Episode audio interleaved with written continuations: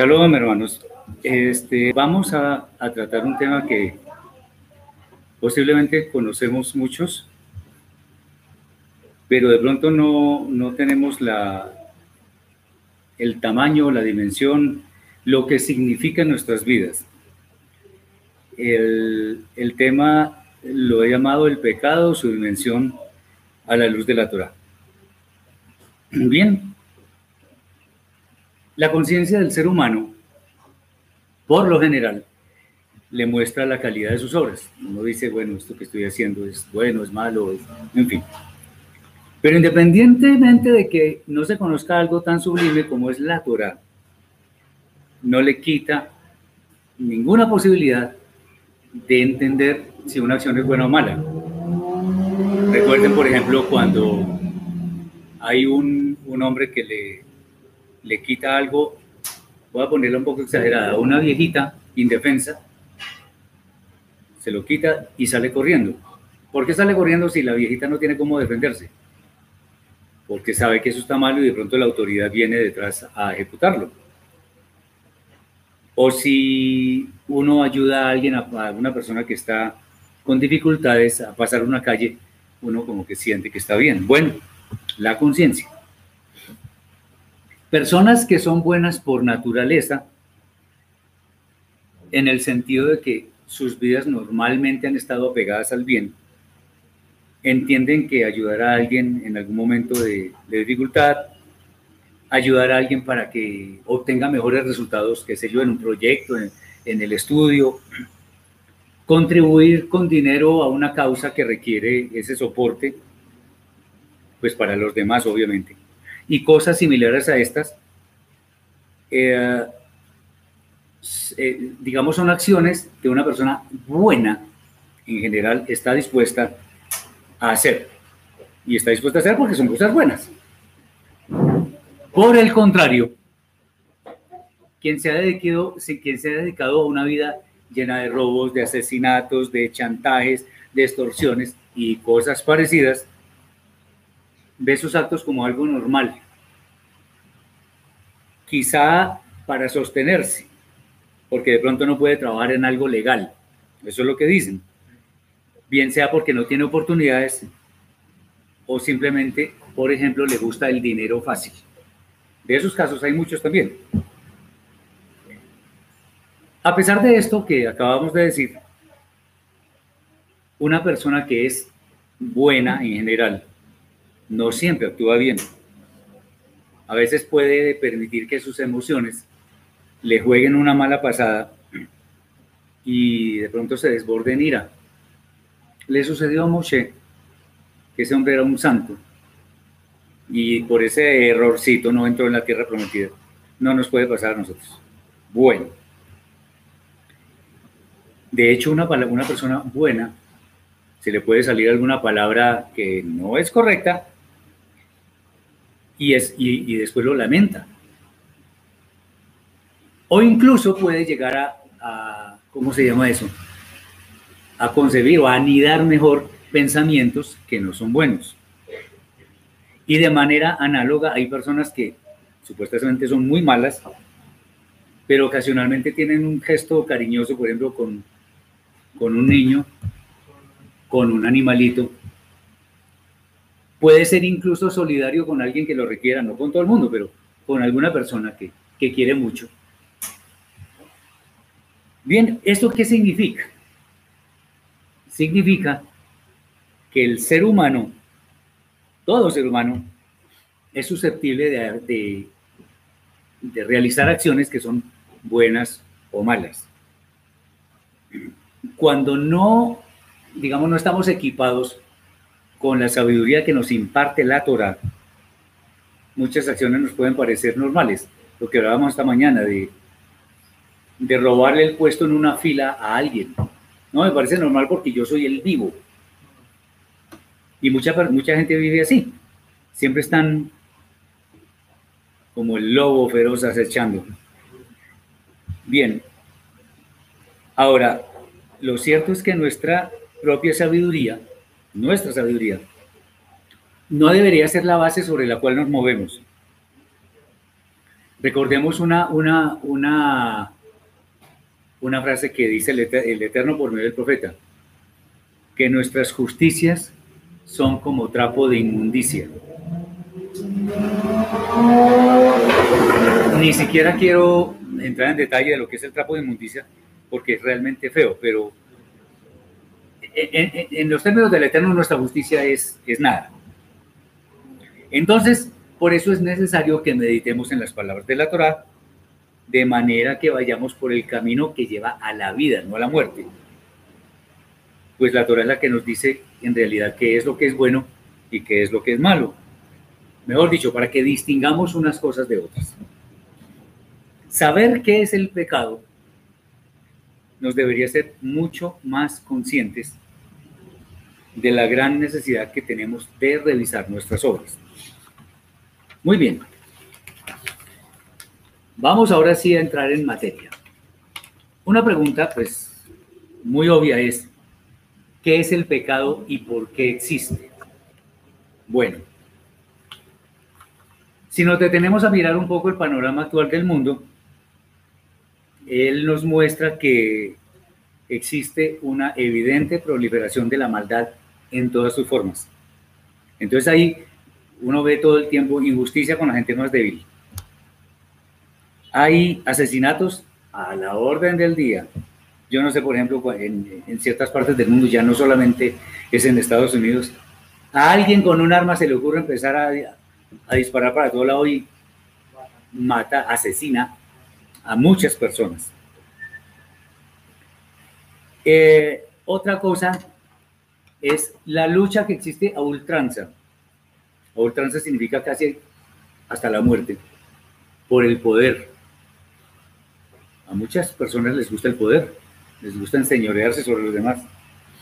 Hay otro que es muy claro y es el deseo desmedido de riquezas, de riquezas materiales. Yo veo, por ejemplo, que existen ciertos artistas, cierta, gente famosa que acumula riqueza y riqueza y riqueza y no contentos con eso, pues siguen anhelando más y más.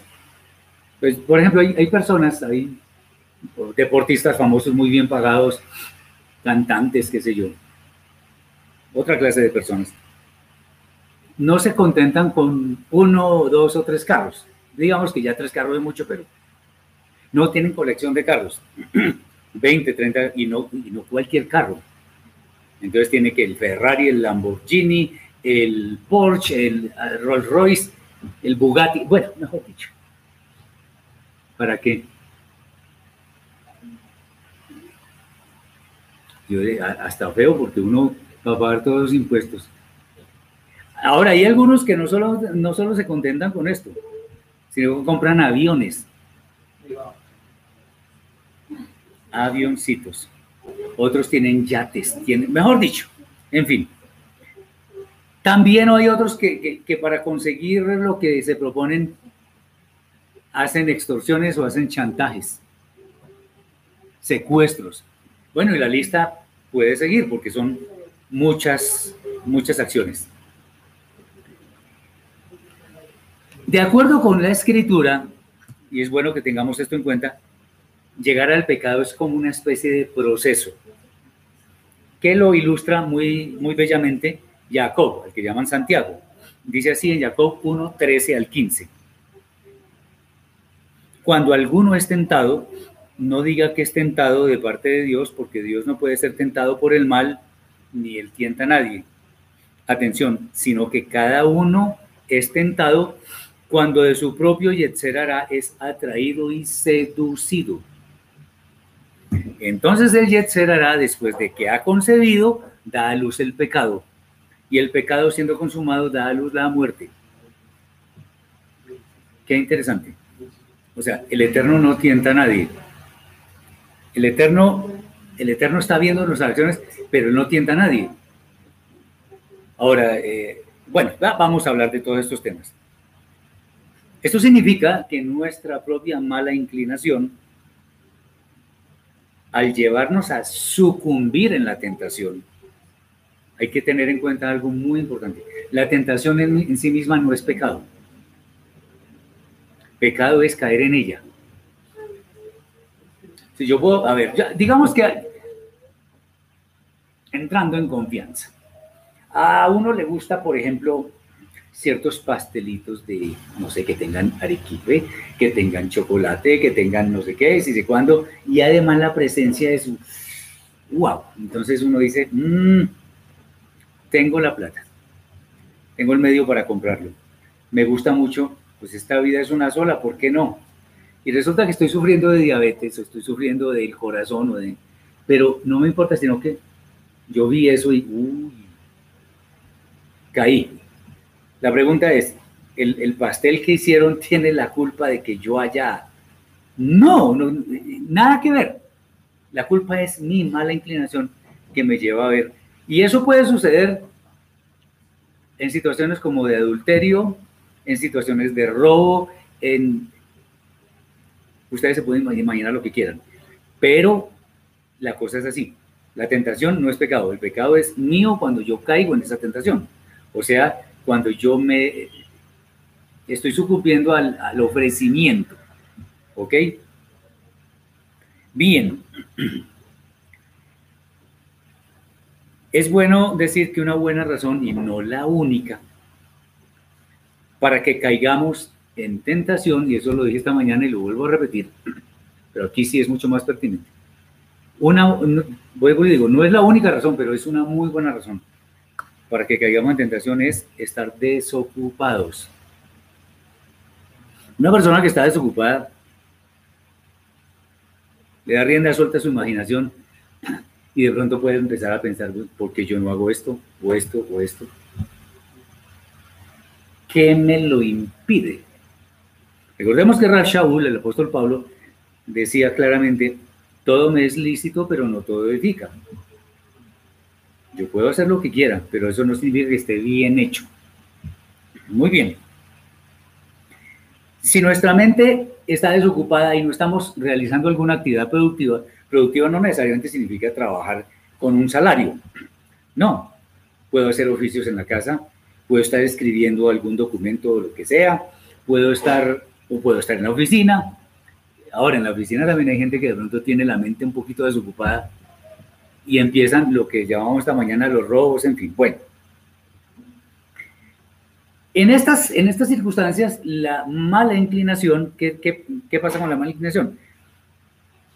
Digámoslo así, tiene como el terreno abonado. Tiene el terreno abonado para mortificar a nuestra alma. Y los resultados de eso pueden ser desastrosos.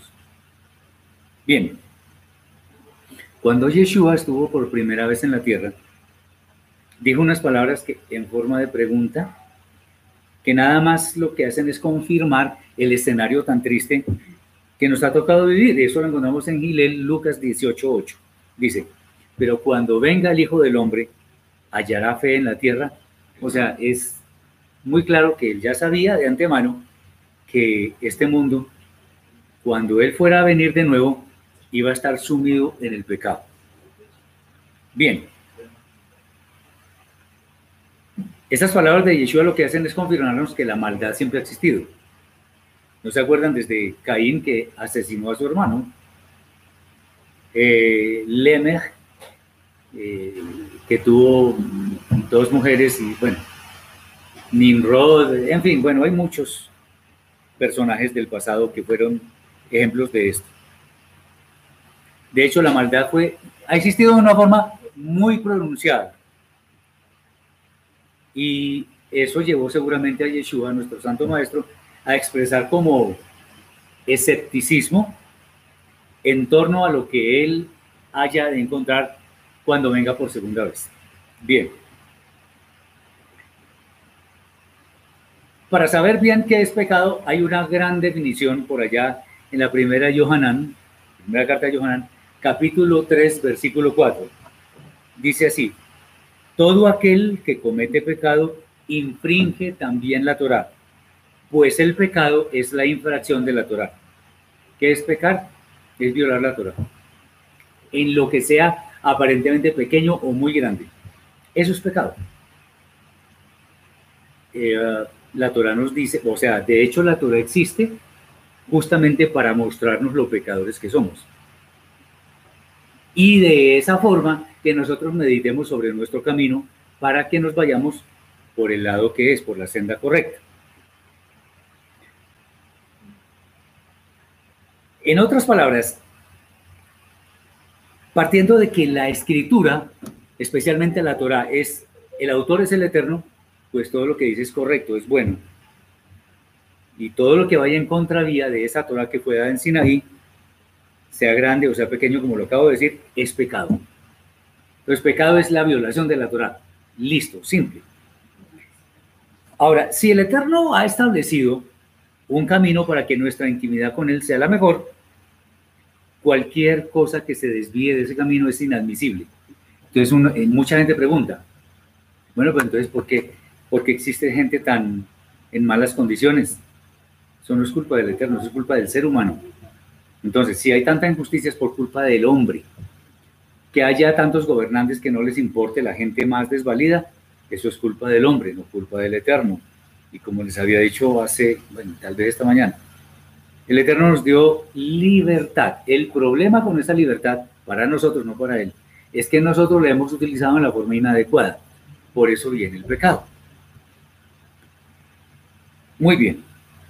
Entonces, es inadmisible para el Eterno que nosotros vayamos en contravía. Sobre todo, en, muy especialmente, si nosotros decimos que somos creyentes. Eso se resume en qué? En que si no hacemos lo que Él dice que hagamos o hacemos lo que Él dice que no hagamos, estamos pecando. Tan simple como eso. ¿Está claro hasta acá? ¿Alguna pregunta? Bueno, muy bien. Entonces ahora uno pregunta, bueno, si el Eterno creó todo con una perfección tan grande, ¿por qué existe el pecado? Bueno, ya lo hemos dicho. Todo parte de esa libertad con que el Eterno nos concibió. Y el, asunto es que el ser humano siempre ha querido explorar más allá. Me dieron esto, pero yo quiero, como que quiero tener más, saber más. No, no, me, no estoy contento con esto solamente, sino que quiero ir mucho más hacia allá. Bien. ¿Y eso por qué? Porque el ser humano es curioso. Eh, quiere saber más, tener más conocimiento, más datos, lo prohibido pareciera que es como un imán que atrae de una forma muy fuerte. Y ser libres nos lleva a estar comprometidos en algunas prácticas que son riesgosas para nuestra salvación, para la salvación del alma. Bueno, hay que, hay que entender algo, que el ser humano siempre, desde siempre, ha deseado muchas cosas y vamos a decir algunas que son bastante, que son muy representativas. La primera, la necesidad de aceptación. Muchas personas, si no son aceptadas por causa de lo que hagan o lo que digan, pueden llegar incluso a niveles muy profundos de depresión. Y por eso es que muchas veces quieren lograr notoriedad. ¿Qué quiero decir con esto? Que una persona no, digamos, este tipo de personas no tienen contentamiento con lo que tienen, sino que necesitan que la gente los vea, necesitan que digan cosas, necesitan... Hay muchas personas incluso que, que dicen que no importa que lo que se diga sea falso con tal de que se note grave cosa. Entonces, la necesidad de aceptación es una. Hay otra que es muy, muy eh, clave en este, en este tipo de, de situaciones y es el deseo de gratificación. Bueno, esto puede ser muy, muy común casi que en todo el mundo, pero algunas personas hacen de eso el centro de sus vidas. Y lamentablemente eso los lleva a, vivir según una, una frase que dijo alguien, el fin justifica los medios. O sea, si yo para tener X o Y cosa tengo que hacer otro tanto, lo hago. Porque otra vez esta vida es una sola, que hay que disfrutarla, que no sé qué. Bueno, por ahí como que no es el asunto. Bien. digamos en estos casos, en cuando hay cuando hay cuando está esa, esa, esa cuestión de la gratificación, casi siempre está presente el dinero. Y no precisamente para ser parte de lo que es correcto. Recordemos que el mismo Jacob dice, raíz de todos los males es el dinero, el cual codiciando algunos, etcétera, etcétera. Raíz de todos los males, no es que sea de todos, o sea, que no es, no es que el dinero en sí sea malo. El dinero puede ser bueno o puede ser malo, depende cómo se utilice, depende cuándo se desee, etcétera, etcétera. Muy bien. Otro, otro punto que influye mucho en esto que estamos diciendo es las ansias de poder. El poder, especialmente en cargos de mucha visibilidad, sean públicos o privados, ha enseguecido muchos. Ustedes no se han dado cuenta que hay algunos que viven fascinados con la reelección. Aquí, aquí ya cierto partido que no quiero mencionar porque no vale la pena, ya está haciendo consultas para la reelección indefinida del presidente. Como si ya no le hubieran hecho suficiente mal al país, pero bueno. En fin. Eh, esto enseguece, el poder enseguece. Una, e inclusive algún político decía, teniendo mucho dinero, mucho, mucho, mucho, eh, decía, pero es que eh, tener dinero no es suficiente. Yo quiero además tener poder. De hecho, en países como el de nosotros, eh, hay algunos narcotraficantes conocidos que ya no están, que estaban metidos en el poder y querían más y más y más y más como que eso, eso, eso no... Son personas casi que insaciables en ese aspecto. Tengo mucho dinero ahora, bueno, sí, tengo todo lo que quiero en cuanto a posesiones materiales. Pero yo como que quiero más. ¿Y qué, qué es ese más? El poder. Bien. Otro asunto que tiene que ver con lo que estamos hablando es la fama y normalmente es utilizada de la peor manera. Pues muchos de los que la poseen, por lo general se creen superiores a los demás. No sé si se han dado cuenta, pero creen que pues que, llegan a un sitio y ya todo el mundo les tiene que hacer la venia. Y... No, en fin. Y de hecho, esa situación la usan para, para tratar de lograr beneficios. Hay personas famosas que, en fin, terrible. Bien, no, no vamos a, hacer mención de alguien en especial. Estas cosas y otras similares son las que llevan a camino de maldad. A ver, voy a repasar un, poco. Dice, la necesidad de aceptación. Ahora, si uno es aceptado, eso es bueno, sin que uno esté pendiente de eso.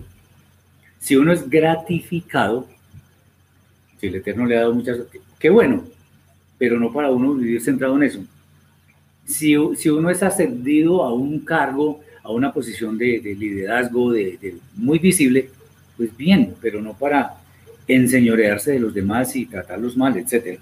Lo mismo la fama. Muy bien. Entonces, esto, estas cosas llevan a perder como el, el norte, como decimos. Llevan a camino de maldad. Fuera de eso, llevan a perder el autocontrol, el dominio propio. En consecuencia, desencadenan cosas peores y afectan al prójimo. Y esto se traduce nada más y nada menos que en guerras, injusticia, el sufrimiento de los más débiles. Yo a veces me pongo a pensar, eh, ¿cómo hay tantos niños en un continente como África que se mueren de hambre? Aquí en nuestro país también, en La Guajira y todo eso, se mueren de hambre. Y hay otros que gastan sus fortunas en un, avión privado además. Eh, avión privado que el gobierno le presta. ah, para celebrar cumpleaños, exactamente. Pues es gracioso decirlo, pero es, es, es discúlpenme la palabra, pero es un asco. Bien. Y eso, todo eso sucede y no se ve bondad por ninguna parte. En otras palabras, mejor dicho, no existe eso que hemos llamado, o no, nosotros no, la, la escritura misma lo llama como frutos del Espíritu. Eso no se ve por ningún lado. Ya vamos a, pasar a este tema y se darán cuenta cómo es el asunto. Entonces, cuando eso sucede, la Torah se toma muy livianamente. Aquí hay algo que es gravísimo, y es que muchas veces creen que el Eterno no está viendo. Hay gente que tiene tanto y tanto y tanto que se vuelven casi que los dueños de la verdad. Bueno, eso es lo que ellos creen. Pero el Eterno no aparece por ningún lado. Hay algunos que dicen, no, yo sí creo, dicen, yo sí creo en Dios. Y los nombran y, que, que lo aplauden y que no sé qué. ¿Y cómo está la vida de ellos? Bien. Hay un problema con esto y es que en general esta gente confía más en los hombres que en el Eterno. Y hay un, hay un texto, por ejemplo, Gálatas 1.10, que dice, ¿quiero agradar a los hombres o al Eterno? ¿A quién quiero agradar? Porque si agrado a los hombres y no al Eterno, no sería siervo del Mashiach. Debo, debo ver exactamente para dónde voy, a quién quiero agradar, a quién me quiero, de quién quiero depender. En cuanto al tema de los frutos del Espíritu, vamos a mirarlos, no para definirlos porque ya lo hemos visto, pero vamos a ver por qué una persona que está eh, inmersa en el pecado no practica estos, estos, o sea, no produce estos frutos. Miremos y verán. O sea, una vida centrada en acciones pecaminosas lleva a esto. El primero es amor. ¿Esta gente tiene amor? Sí, sí tiene amor a sí mismo yo me amo, pero hasta ahí llega el asunto. Y el mandamiento dice, ama a tu prójimo, eh, parafraseando, ama a tu prójimo como te amas a ti mismo. Eso no aparece, sigue. Y yo creo que ni siquiera se aman a ellos mismos, sino aman lo que tienen. Y que si tuvieran amor propio, pues amarían a todos. Uy, qué buen punto, qué buen punto. Y esto me trae, esto, uy, muy bien, esto trae a colación, o me hace traer a colación algo, y es que una persona estaba, tenía mucho, mucho, mucho dinero, mucho.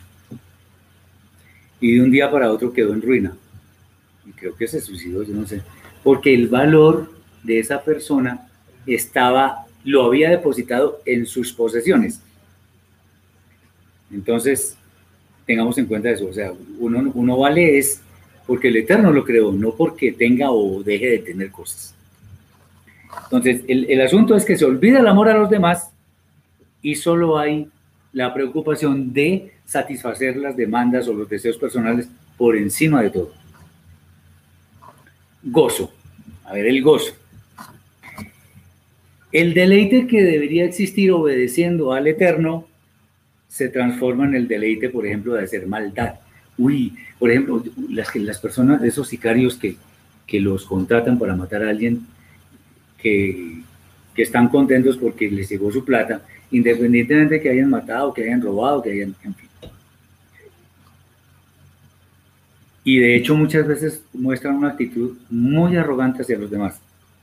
El gozo de ellos no es el gozo auténtico de una persona que tiene en su carácter eso, la que, que es una persona feliz, gozosa. No, es por otras cosas. La paz que ellos tienen, ahora paz. La paz que ellos tienen es aparente, porque el carácter de una persona, el carácter insaciable de una persona que está inmersa en el pecado, solamente lo que hace es preocuparse por tener más y más. Claro, se desespera exactamente.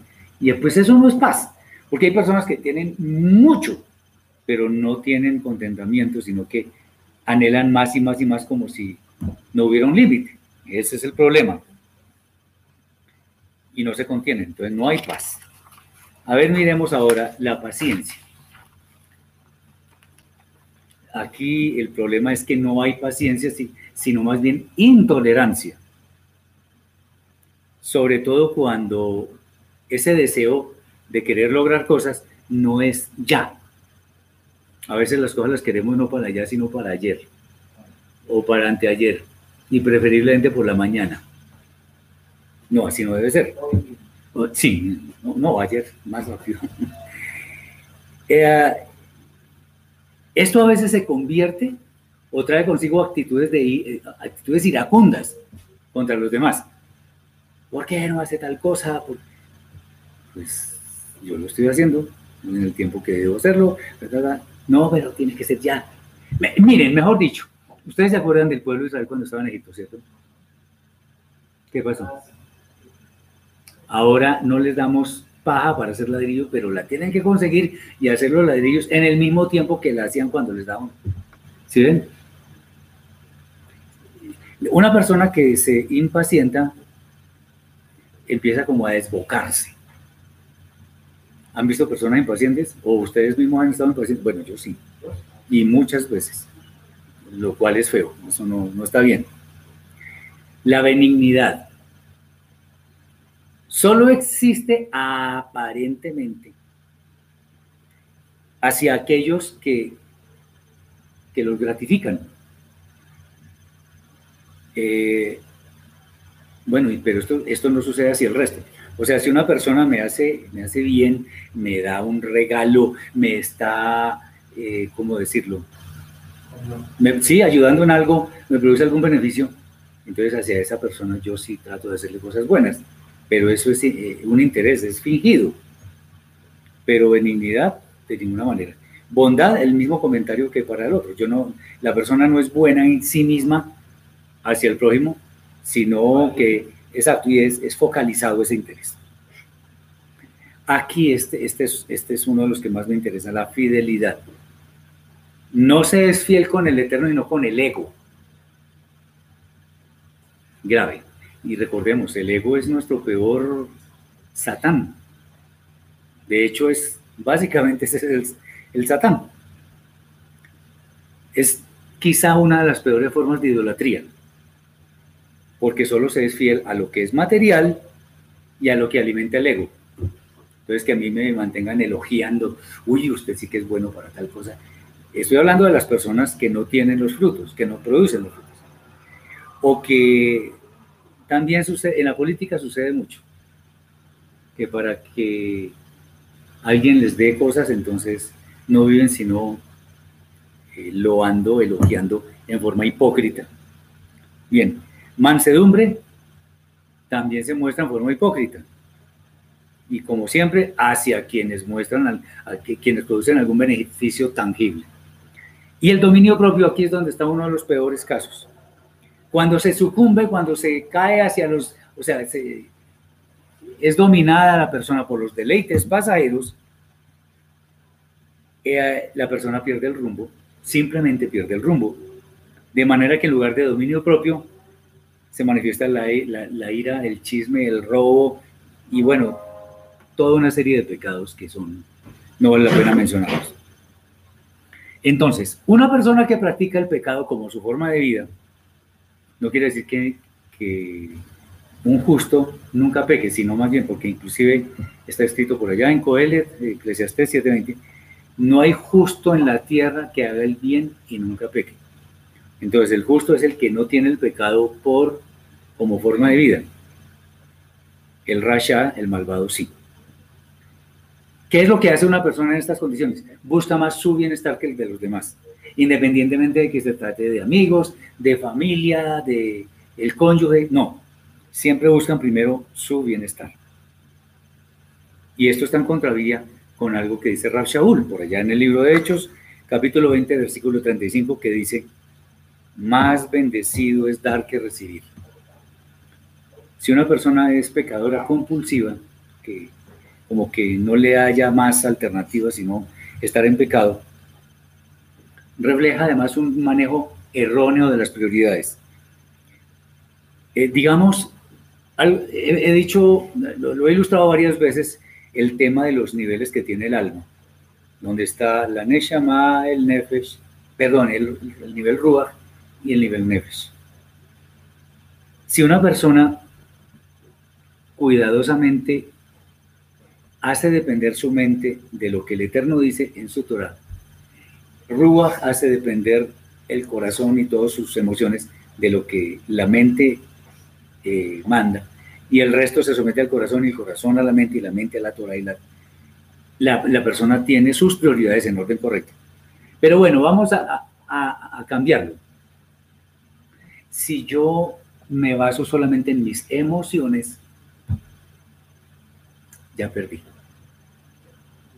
Ya perdí porque voy a ser una persona reactiva, una persona intolerante, una persona, en fin, todo lo que ustedes quieran. Y si me baso en lo que está más abajo, peor todavía. ¿Sí me entienden lo que quiero decir? Entonces, hay personas para las cuales el tema sexual es lo máximo, depende del sexo en qué contexto, pero el sexo a, como de lugar es lo máximo. Esas personas no van a ser, no van a producir los frutos del espíritu. Bien.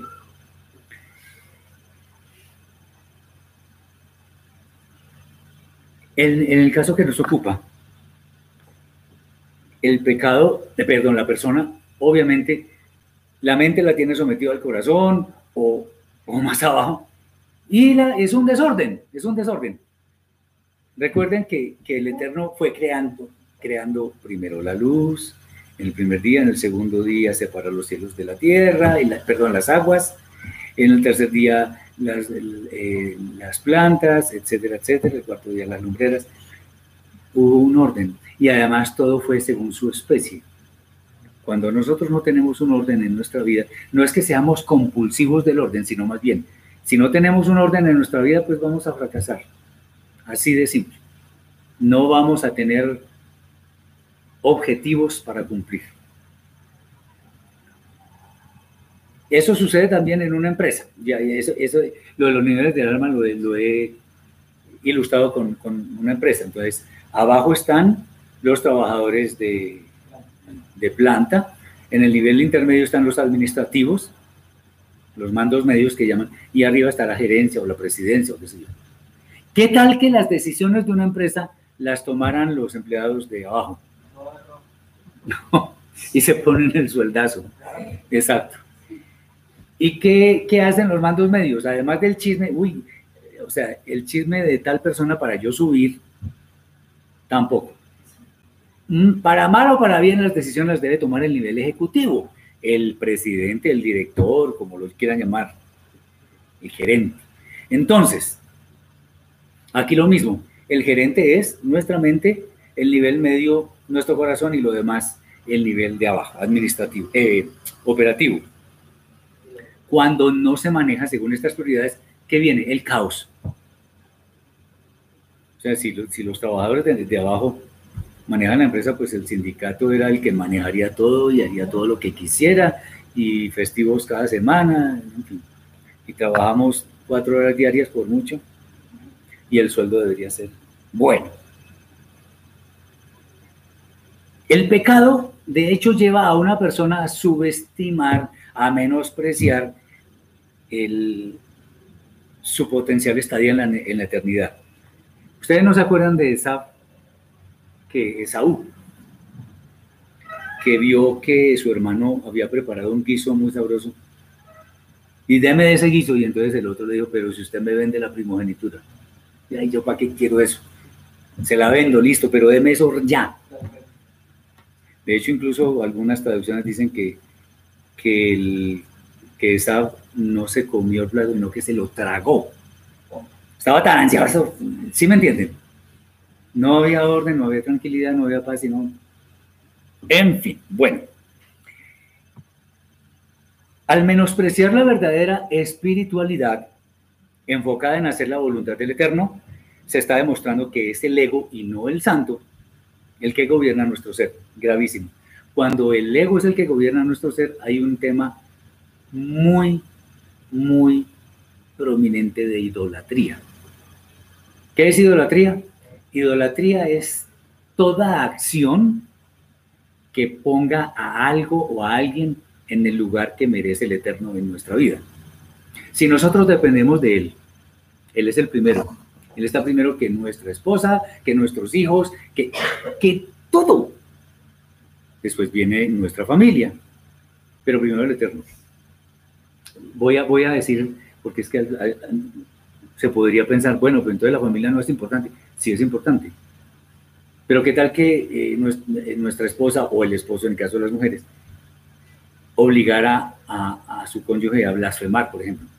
No, no, no, ahí no hay, ahí no, no se puede. Primero está el Eterno, el honor de él. Bien. Hay un principio, y este me gusta mucho eh, comentarlo, porque si el Eterno mostró el, cosmos como está, pues hay algo interesante en cada una de las partes que él creó. El hombre, el ser humano, no ha inventado nada, no ha creado nada. Lo único que ha hecho es descubrir. Entonces, por ejemplo, la ley de la gravedad. La descubrió Newton. Pero la ley de la gravedad siempre ha existido, ¿o no? La rueda. Eh, pues yo me imagino que al principio no había ruedas, pero el ser humano al ir viendo cómo era la forma de las cosas, se dio cuenta, uy, qué bien, pero, pero los materiales y las formas, eso ya existían. Bien, hay un principio en la física, en la química, en la termodinámica y demás ciencias, o ramas de la ciencia mejor, que se llama la entropía. La entropía, bueno, muchos la ven de diferentes maneras, pero en, digamos, en pocas palabras, Aquí hay una, definición, y lo voy a decir ahora, eh, lo que, lo, como se puede resumir, es la tendencia natural a la pérdida de orden de un sistema. Entonces, esto dicho en términos muy claros es que el desorden conduce a más desorden. Por eso es que yo, por lo menos, y muchos no creemos en la teoría de la evolución. Porque esto no es, la evolución no es producto del azar. Ahí no me vengan con ese cuento, porque eso no es así. El orden genera más desorden y eso se ha demostrado en los laboratorios. Se mira la, la, distribución molecular y todo aquello y se llega a la conclusión de que hay más desorden. La misma energía, pero con más desorden. Bueno, lo interesante es que en forma análoga, el mundo con todos sus sistemas económicos, religiosos, políticos, sociales, etcétera, tienden al desorden, especialmente el tema espiritual. Ahí es donde está el problema. Cada vez es peor. Yo no sé si ustedes se han dado cuenta, pero este mundo está terriblemente inmerso en el pecado y lo peor es que cada vez va a haber más pecado. Por eso Yeshua decía, cuando el Hijo del Hombre vuelva, hallará fe en la tierra.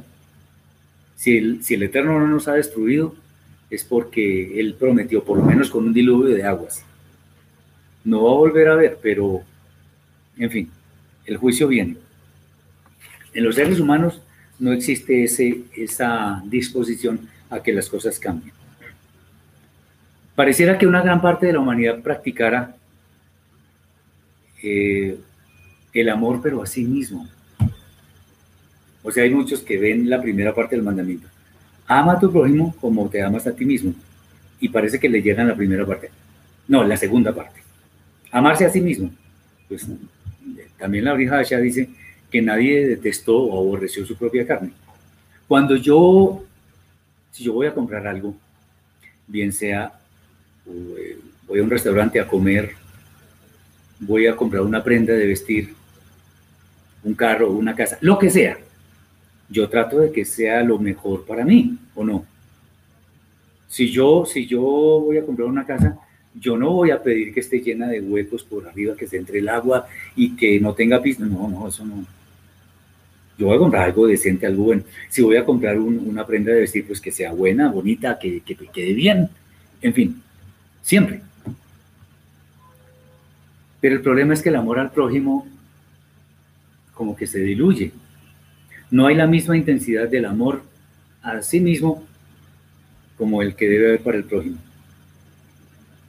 En un comienzo, lo que fue el pecado se multiplicó, se multiplicó exponencialmente hasta llegar a lo que hoy conocemos. Fíjense que, bueno, Adán, Jabá, después vino Shet, Enos y todos ellos. Sin embargo, el Eterno destruyó a toda esa generación, a todas esas generaciones, con el diluvio y solamente quedaron ocho personas. Recuerdan, Noah, Noé, la esposa y los tres hijos con sus esposas. Y uno dice, bueno, ocho personas es bien, se pueden como controlar y todo. No, la maldad empezó rapidito otra vez. ¿No se acuerdan que Noah plantó una viña y, se, tomó unos traguitos por ahí y quedó desnudo? Y Ham se burló de él. Y lo que hizo fue cometer un pecado grandísimo contra su padre. Fíjense, Esau quiso matar a Jacob. Labán, ¿se acuerdan? El suegro de, Jacob era un tipo metido en adivinación, entonces era malo. Y el papá de él, Betuel, en cambio, también. ¿Sí ven? Entonces, la maldad siempre ha estado presente, eso no es de ahora. Eso no significa que nos podamos justificar. Lo, lo paradójico es que este mundo, mucha gente clama por justicia. Pero es curioso que cada vez hay más injusticia. Cuando uno ve en varios países donde hay protestas, eso no es gratis. ¿Por qué? Porque no es justicia. Y sin embargo, la, injusticia se multiplica. Bien. Y entonces aquí viene una pregunta interesante. ¿Y el Eterno qué pasa con él? Y es que no le importa todo esto que está pasando. De hecho, sí le importa y le importa muchísimo. Porque él está verificando todo lo que pasa. Él él sabe todo lo que está pasando. El problema somos nosotros, los seres humanos, que estamos utilizando nuestra libertad en una forma inadecuada. El Eterno, de hecho, déjenme decirles que el Eterno podría, como, diríamos nosotros, en un abrir y cerrar de ojos, bueno, lo correcto es como cerrar y abrir, ¿no? Eh, hacer juicio y que se muera todo el mundo y ya, listo. Pero es que Él quiere que nosotros vayamos al arrepentimiento y todo aquello que, de lo cual hablaremos en, en una forma voluntaria. Bien. Ya vimos que no se producen los frutos del Espíritu. Ahora, uno dice, bueno, ok, pero eso, digamos, no es un código que esté en la, en la Torah y eso. Vamos a hablar de los diez mandamientos o de las diez palabras para que nos demos cuenta hasta dónde ha llegado la maldad de este mundo. La primera palabra, o sea, de hecho, si nosotros al menos guardáramos estas diez palabras en una forma consciente, el mundo sería muy diferente, porque esto casi que resume lo demás. Cuando dice, yo soy el eterno Toloín que te sacó de la tierra de Misraim, de la casa de servidumbre, no tendrás otros dioses fuera de mí. Bueno, en muchos casos lo que sucede es lo contrario. Muchas personas le sirven al dinero, a la fama, al poder y otras cosas que dan visibilidad. De hecho, a mí me molesta mucho, pero no puedo hacer gran cosa. Yo no sé si se han dado cuenta que muchas personas dicen, mi ídolo es tal. Ídolo. Cuando eso es lo primero que el Eterno prohíbe. No es que eh, eh, es un ídolo para mí porque ta, ta, ta. No, no, no, definitivamente. O eh, es más, déjenme decirles que en algunas iglesias dicen que el ídolo es Jesús o, o Yeshua, el ídolo aún sea cierto, es gravísimo porque por ahí no es la cosa. Bien, no te harás esculturas ni imágenes de lo que hay arriba en el cielo, ni abajo en la tierra, y en las aguas debajo de la tierra. No te postrarás ante ellas ni les servirás, pues yo, el eterno tu Elohim, soy Elohim celoso, que castiga en los hijos los pecados de los padres hasta la tercera y cuarta generación de quienes me aborrecen, pero soy misericordioso hasta la milésima generación de quienes me aman y cumplen mis mandamientos. Yo no sé, a ver, ¿ustedes creen que hoy en día hay culto al cuerpo?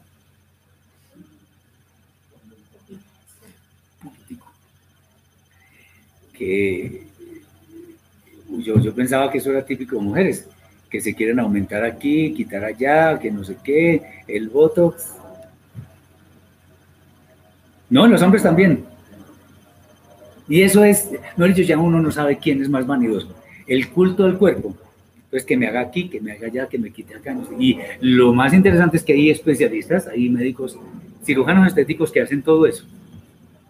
Es más, pero también hay unos que son malísimos y que por culpa de ellos muchas mujeres, sobre todo muchas mujeres, han muerto en esas cirugías. ¿Por qué estoy hablando del culto al cuerpo? Porque también se hacen muchas imágenes de esos cuerpos.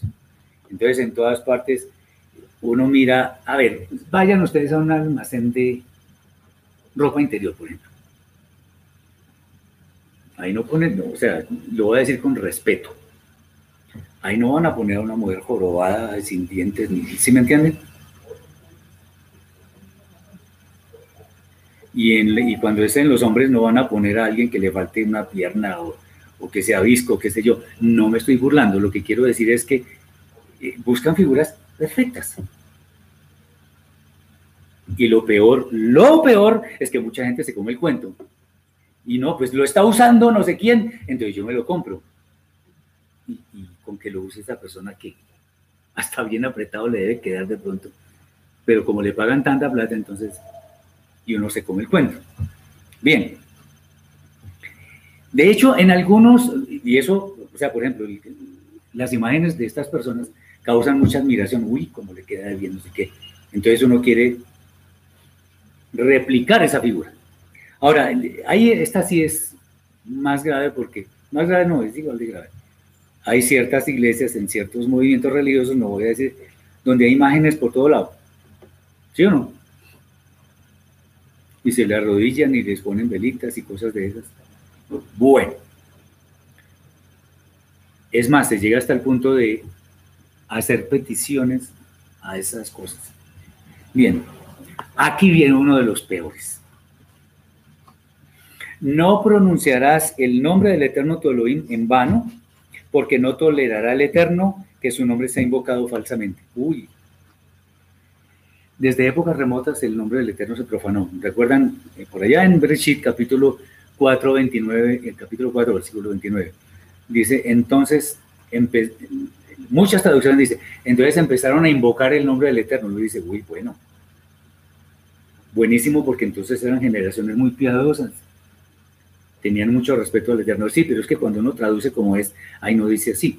Ahí dice, empezaron a llamar con el nombre del Eterno. ¿Y qué significa eso? Que a la silla, al piso, a cualquier objeto le ponían el nombre del Eterno. O sea, lo que estaban haciendo era profanarlo. De hecho, recuerden que el mundo fue destruido por un diluvio de aguas, porque todo el mundo estaba corrompiendo todo lo que el Eterno había hecho y además estaban profanando terriblemente su nombre.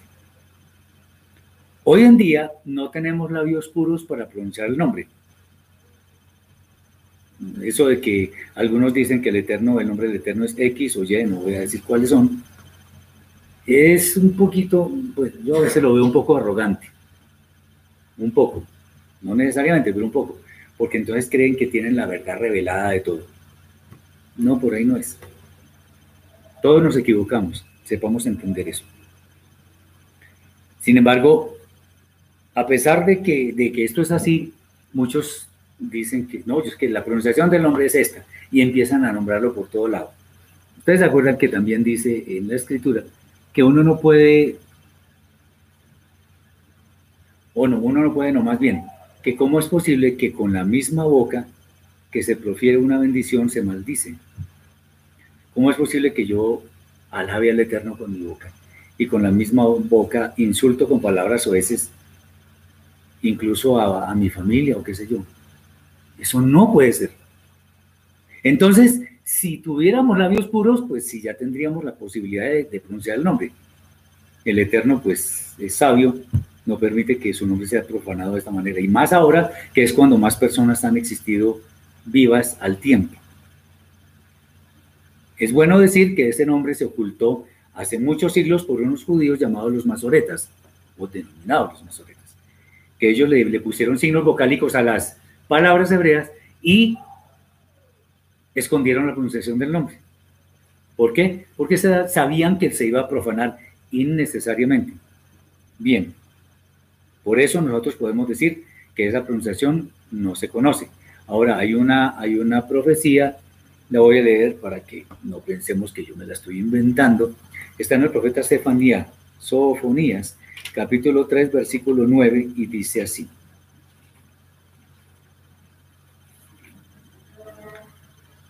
Luego, está hablando del futuro, daré nuevamente a los pueblos una lengua pura para que todos puedan invocar el nombre del Eterno para servirle con un solo consentimiento. Eso no se ha cumplido.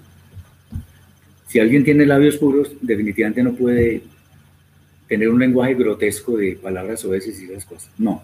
De, la misma boca no puede salir bendición y maldición. Por eso es que el nombre no está a nuestro alcance en este momento, la, la pronunciación. Ahora, supongamos que conocemos el nombre. Pronunciarlo no nos salva, si es por eso, ¿no? Hay muchas personas que preguntan, bueno, que, es que aquí dice que yo tengo que invocar el nombre del Eterno, ¿y qué significa eso? No vamos a hablar de ese tema, pero no es lo que la gente cree. Bien.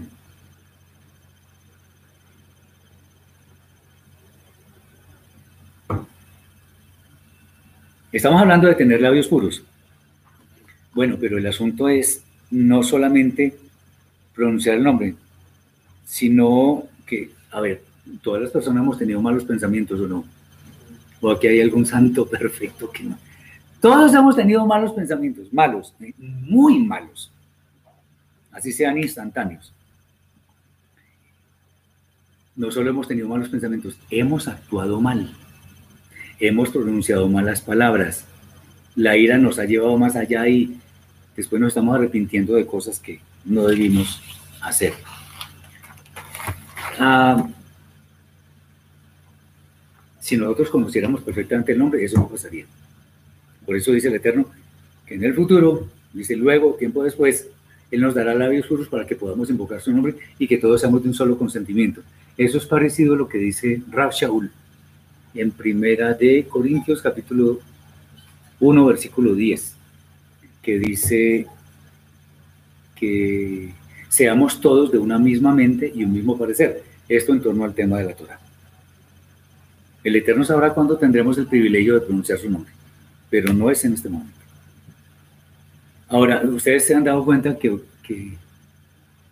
de pronto cuando una persona tiene un accidente o está en la cocina y la estufa se le riega la leche o qué sé yo, ¡ay, Dios mío! ¿Sí o no? y, y, ven un accidente y mejor dicho, uy, en fin, si así fuera para todo, pues no, es que el nombre del Eterno es sagrado, es suficientemente santo. No es para eh, ponerlo en ridículo ni para blasfemar, en fin. Después viene, acuérdate del Shabbat para santificarlo. Seis días trabajarás y harás en ellos toda tu labor, pero el séptimo Shabbat para consagrarlo al eterno tu Elohim, y ese día no harás labor alguna, ni tú, ni tu hijo, ni tu hija, ni tu siervo, ni tu sierva, ni tu animal, ni tu extranjero que esté en tu casa, porque en seis días hizo el eterno los cielos y la tierra, el mar y todo lo que hay en ellos, y cesó en el, séptimo, en el día séptimo. Por eso bendijo el día séptimo, el día de Shabbat, y lo santificó. Este mundo, lamentablemente, está lejos de conocer la grandeza del Shabbat.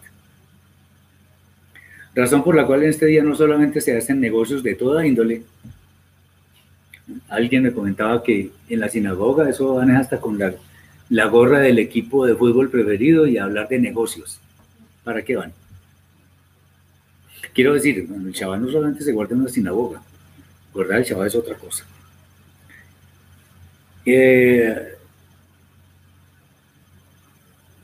Se, hacen, se, habla de, de, temas que son ajenos a guardar el Shabbat. De hecho, por ejemplo, este es un caso muy particular Muchos jefes obligan a sus empleados a trabajar el día de Shabbat, los obligan, a veces incluso a sabiendas de que la persona guarda el Shabbat, pero los obligan. Bien,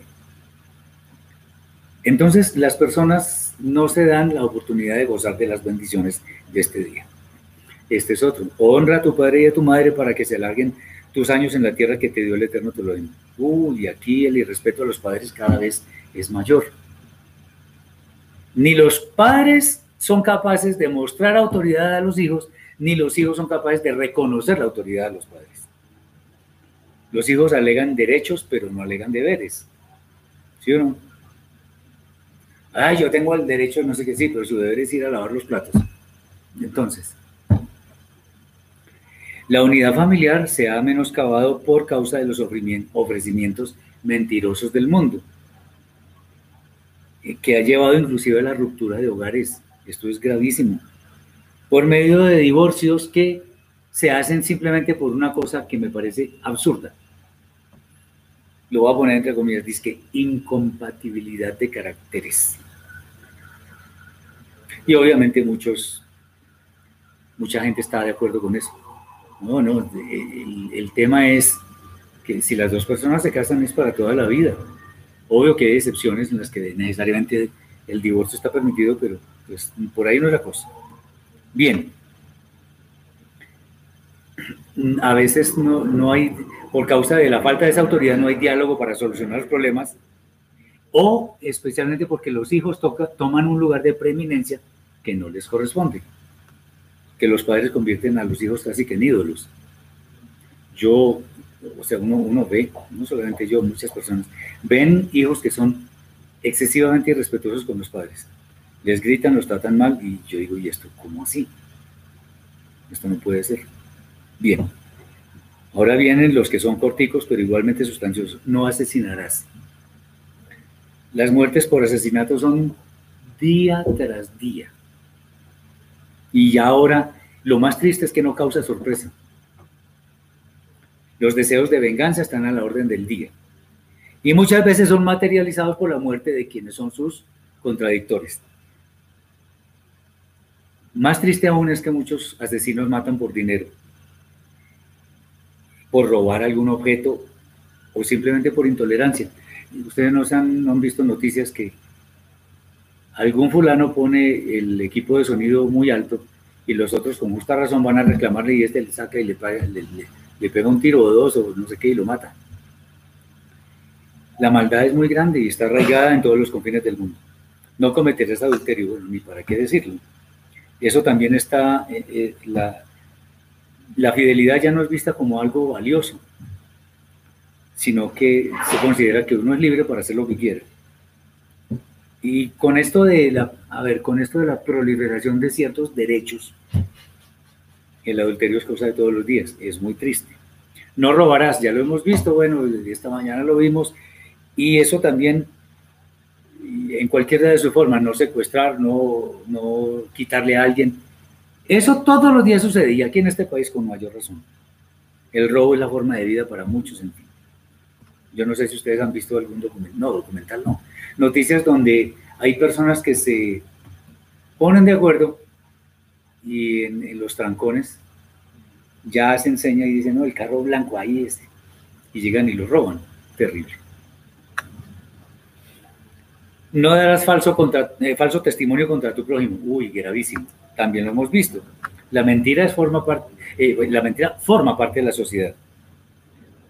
Eh, ya hemos visto también estos programas especializados en los chismes, en fin. Llevan a multiplicar el pecado de la shonjara. Y finalmente no codiciarás la casa de tu prójimo, ni su mujer, ni su siervo, ni su criada, ni su buey, ni su asno, ni ningún otro bien de, de tu prójimo. La codicia hace que muchas veces la gente pierda toda, todo equilibrio en su ser. Esto solamente es una muestra de por qué el mundo está en caos. Si estuviéramos presentes en el momento de la creación, haciendo ese ejercicio, uno podría pensar, bueno, pero semejante, esto tan perfecto, ¿cómo podría dañarse? Bueno, pero se dañó. Y no por culpa del Eterno precisamente. Si alguien dice que conoce al Eterno, no tiene ninguna razón para andar en camino que conduce a la muerte. Hay un, hay un tema, a ver, ¿Cómo llega una persona a estar inmersa en tantos pecados? Vamos a, ponerlo con, vamos a, ilustrarlo con un ejemplo, incluso tomado como de la Kabbalah. Hay una cosa que ellos llaman clipot, que se llaman cáscaras. Y simplemente la persona se va llenando de cáscaras, le hace pecados, hasta que aprende a vivir en eso. Pero también tenemos lo que yo varias veces he, comentado. Por ejemplo, aquí tenemos la luz, ¿verdad? Si yo me pongo una, un trapo o lo que sea, que de pronto deja, deja ver un poco, se ve la luz, pero no se ve con la misma nitidez.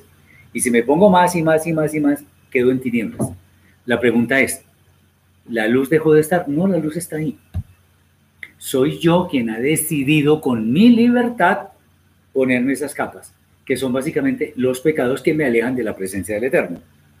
Aquí es donde empezamos a ver qué es lo que pasa con el pecado eh, visto desde la, desde la Torah.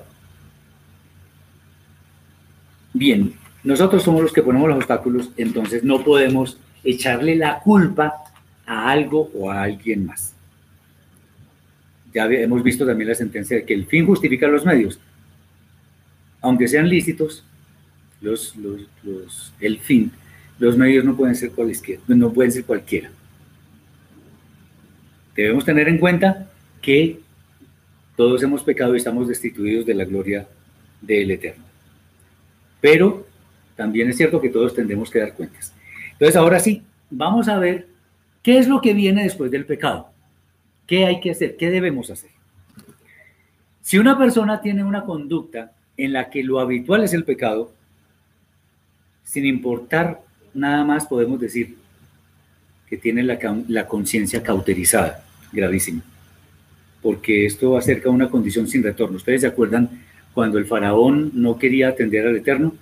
El Eterno le endureció el corazón y finalmente pues se perdió. Hay otro caso que es cuando una persona lucha contra sus propias debilidades. De pronto la falta de dominio, que es un carácter débil.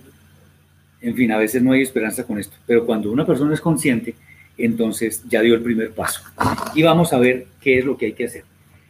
Un pecado o esa enfermedad llamada pecado se empieza su curación por medio de algo que se llama Teshuvah, que es el que significa retorno, o sea, el arrepentimiento, volver al, al camino de la Torah. Bien, ¿qué es lo primero que debe hacer? Lo primero es ser consciente de que cometió una falta. Puede parecer muy obvio, pero si uno no es consciente de que cometió una falta, pues no va a haber ninguna posibilidad de solucionarla. Esto es lo primero básico que hay que hacer. Lo segundo es, puede parecer obvio, pero también lo tenemos que hacer, querer arreglar lo que, lo que hemos dañado. O sea, yo, sé, yo soy consciente de que tengo un problema, pero si no lo quiero arreglar, entonces no me puedo quedar ahí. Debo querer arreglarlo. Después viene algo y es que uno siente un dolor genuino, dolor auténtico por aquello que hemos destruido, por aquello que hemos dañado, porque hemos ofendido a alguien. Eh, esto es como cierto combustible para que después actuemos en la forma correcta. Después viene algo que es el proceso, eh, perdón, el, el propósito sincero de no volver a cometer la falta. Puede parecer obvio, pero si no lo tenemos, pues no. O sea, yo sé que soy consciente, lo quiero arreglar, pero, uy, ¿cómo lo arreglo? Y, no, es simplemente eh, siendo proactivo, siguiendo en la, en, la, en la dirección correcta. Y finalmente, pues no cometer la falla, el pecado.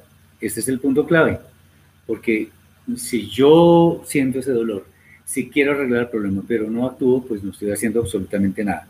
Y esto solo es posible con eso que se llama Teshuvah. Nosotros fuimos creados, como dice la escritura, para buenas obras. El pecado es una cosa horrible. y la salida del pueblo de Israel de Egipto nos ilustra eso. Es una tipología. Además salieron apresuradamente. Así nosotros deberíamos querer salir apresuradamente del pecado.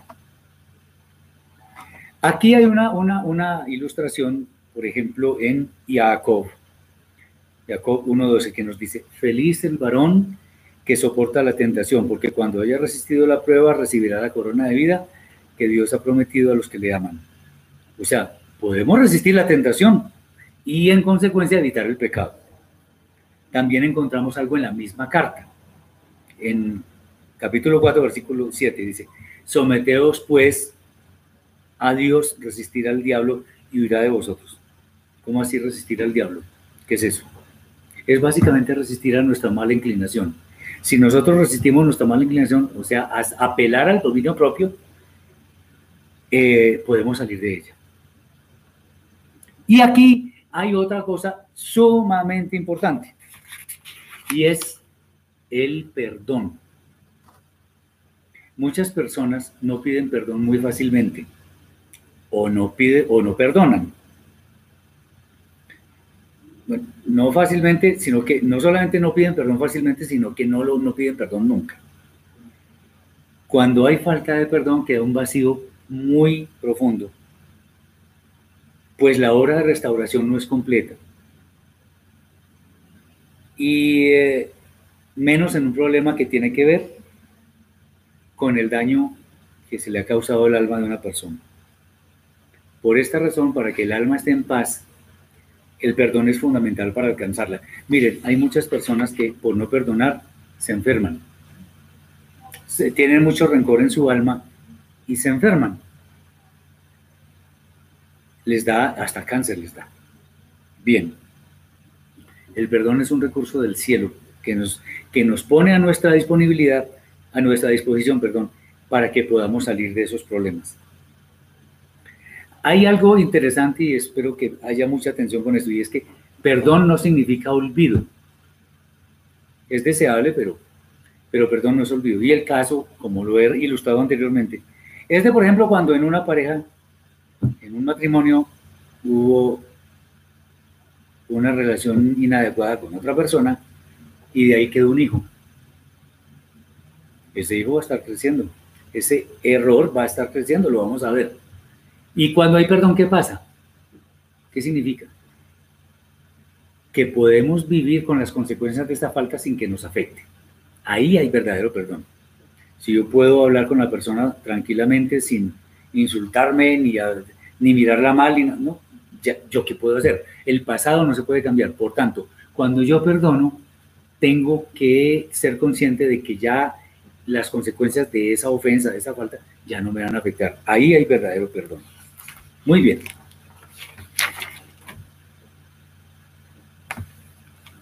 Cuando el Eterno nos perdona, las faltas por las cuales hemos pedido perdón de verdad no son tenidas en cuenta más allá en el trono de gloria.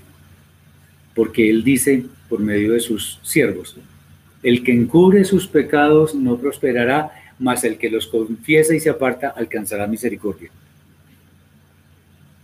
En otras palabras, cuando hay falta de perdón y pedimos perdón, había una deuda. Queda saldada cuando pedimos perdón o perdonamos. Todos los seres humanos merecemos perdón. Podemos o necesitamos también ser perdonados. Si Él no perdonara, nuestra vida estaría condenada a una postración espiritual terrible y a una eternidad llena de tinieblas. Esto nos lleva a afirmar que así como el Eterno nos perdona, debemos perdonar. El tema o incluso del perdón puede ser a veces un poco, o de pronto para algunos, puede ser un poco árido. Pero resulta que si esto no forma parte de nuestras vidas, va a estar, nuestra vida va a estar incompleta. Fíjense ustedes que, que Kefa una vez le dijo a, a Yeshua, maestro, yo debo perdonar hasta siete veces y pues de pronto diría, uy, es súper espiritual. Y él le dijo, no, hasta 70 veces siete. O sea, prácticamente siempre. Cuando nosotros perdonamos nos quitamos un peso de encima, muy grande, muy grande. Eh, hay que tener en cuenta que si hay verdadero perdón, no podemos recordar el pasado relacionado con ese, con la ofensa o con, con el pecado. Entonces, si, si, una persona le dice a otra, yo te perdono, si, si, si A ofende a B y B le perdona esa ofensa, B nunca más le puede decir a A, mire, pero no se acuerda cuando usted me ofendió, no sé, no, entonces no, no, porque hay rencores, hay un sentimiento de, casi de venganza y la, la, otra persona no vive tranquila porque no perdonamos. Entonces, si perdonamos, esa es una carga que se va a quitar. Digamos, para concluir un poco,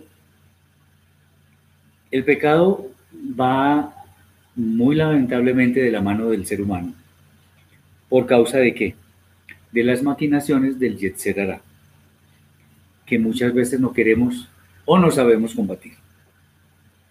Pero la buena noticia es que hay esperanza. No es una fórmula mágica, pero hay algo que funciona siempre. Vuelvo digo, este puede ser un tema un poquito árido, depende cómo se mire. La solución es una cosa que llama santidad.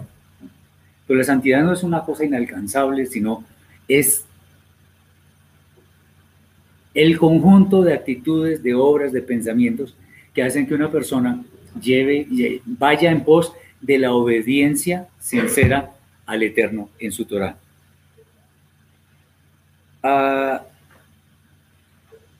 tenemos esperanza, como les digo, Y si nosotros entendemos eso de que la santidad es la salida, pues vamos a tratar de ser santos. De pronto conocemos muy bien los textos que hemos mencionado, pero una cosa es saber qué dicen y otra muy diferente es llevarlos a la práctica.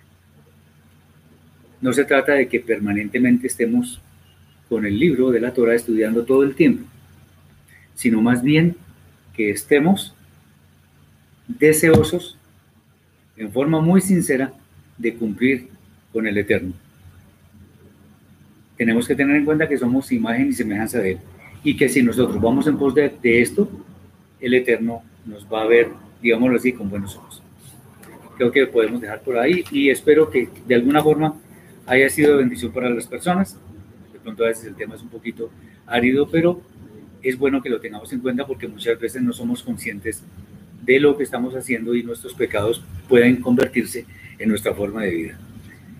Bien, shalom para todos, una feliz semana y muchas gracias por la atención. Ya casi.